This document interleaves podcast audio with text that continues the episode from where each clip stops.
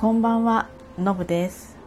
最近こんばんはの挨拶が多くて、なかなか朝ね、配信できてなくてね、すいません。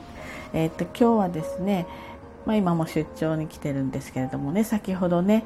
えっ、と、実業家の前澤友作さん、ね、宇宙に行きましたよね。もう、すごいとしか言いようがない有言実行でね、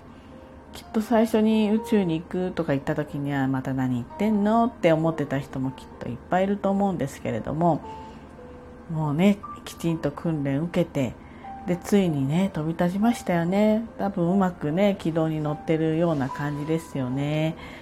であのまあ確かにねあの非常に事業で成功して、えー、たくさん、まあ、資産っていうかねお金も持っていてでそれをもとに、まあ、宇宙への旅にチャレンジしたわけですけれどもお金さえ積めば宇宙に行けるんだったら行きたい人はまあいるでしょうけれども宇宙に行くための訓練ってかなり過酷ですよね。あのなんか無重力でくるくる回されてよく気持ち悪くならないなとか思いますいろんな、まあ、語学だけじゃなくてもいろんな訓練を重ねてねで、えー、ようやく今日っていう日を迎えられたんだと思うんですよね。でやっぱり世の中にはですね、えー、ひがむのか何なのかわからないけれども、まあ、とやかく言ってる人多いですよね。そのチャレンジのところからそうだしなんか常に何と言うんでしょうちゃちゃ入れないと何て言うんですかね気が済まない人たちこれ本当に何と言うんでしょう。あの時間損してますよね。あの YouTube でね私はその生の配信では見れてないんですけれどもえー、っとそのとまあその発射するまでのねところもずっとこうライブでやってたみたいなんですけどそこでチャットでこう皆さん書き入れていくわけなんだけれどもまあ何と言うんでしょう。こうまあなんかくだらないチャットも多いんですよね。でもねなんか本当にあの暇だなって思いますよね。なんというかですね人の頑張りとか偉業っていうのを素直にすごいなって思えたりとか、まあ、宇宙へ興味のない人が別にすごいと思わなくていいんですよ。みんながすごいと思わなくていいんだけれどもすごいと思わないんであれば無関心でいればいいと思うんだけどあの純粋にね素晴らしいなってその資産も含めてですよ。資産も含めて、えー、で夢を語ってその夢を形にして実際に訓練を受けて飛んでいくっていうね。やっぱり自分ができないことだから素晴らしいなってすごく思います。で、まあ、前澤さんのインタビューっていうかね聞くとやっぱり挑戦してないとかえって苦しい。なんか生きてる意味を感じないって言ってましたね。なんか小さい時からあの飛び箱を7段でしたっけ？なんか周りは飛べないのにそれにチャレンジしてたりとか常にやっぱり何かにこうトライしていくっていうような性格だったみたいですねですから当然お仕事もそうだしこういうこともそうだしねあのでもあのもう全然比べたらもう恥ずかしいぐらい私なんても米粒ぐらいの状態だけれどもその何かにチャレンジしていないとこう気持ち悪いとか生きてる感じがしないとか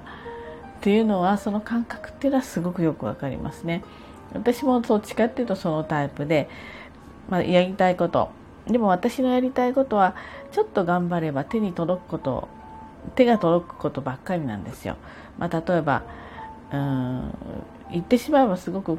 まあ、簡単っていうかなあれなんだけど例えば富士山今年中に登登りたいとか子供が小学生のうちに一緒に登りたいとか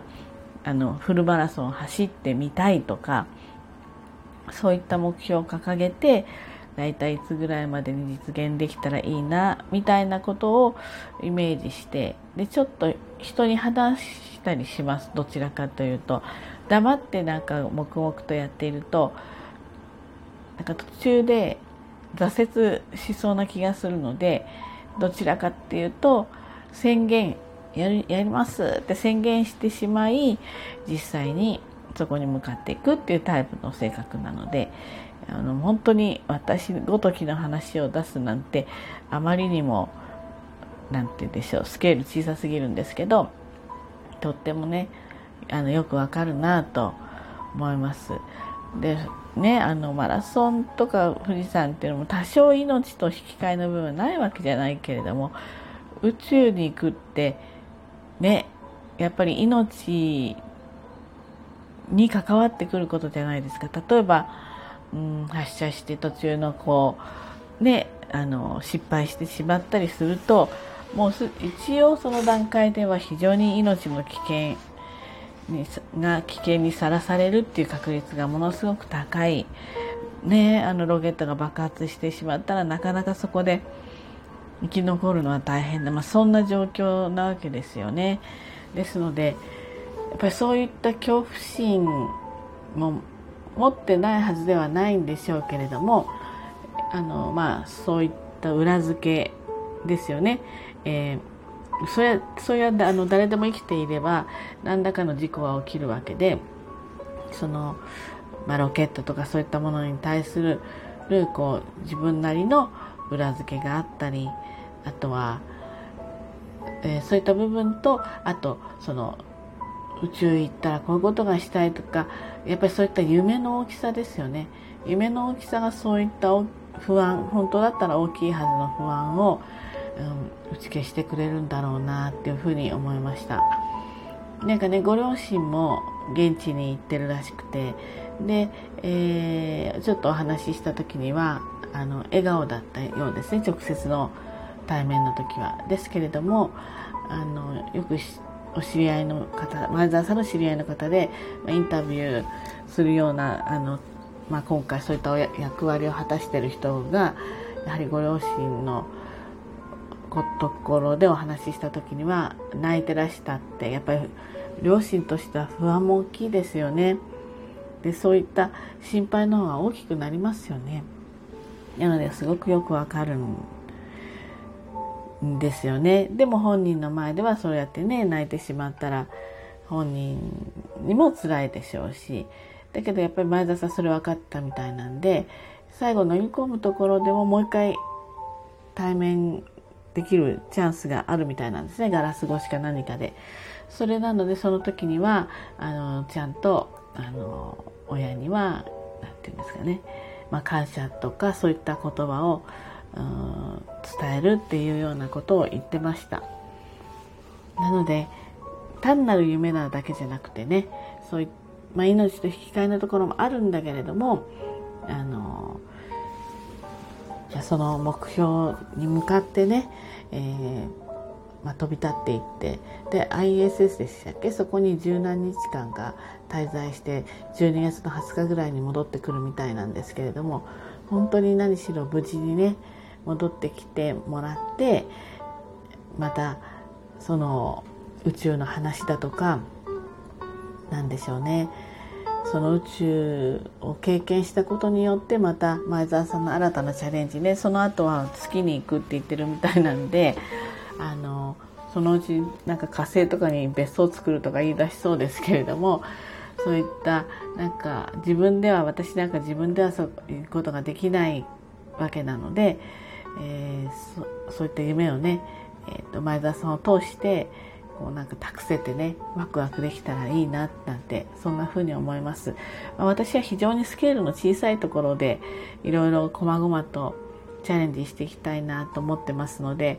えー、そんなチャレンジも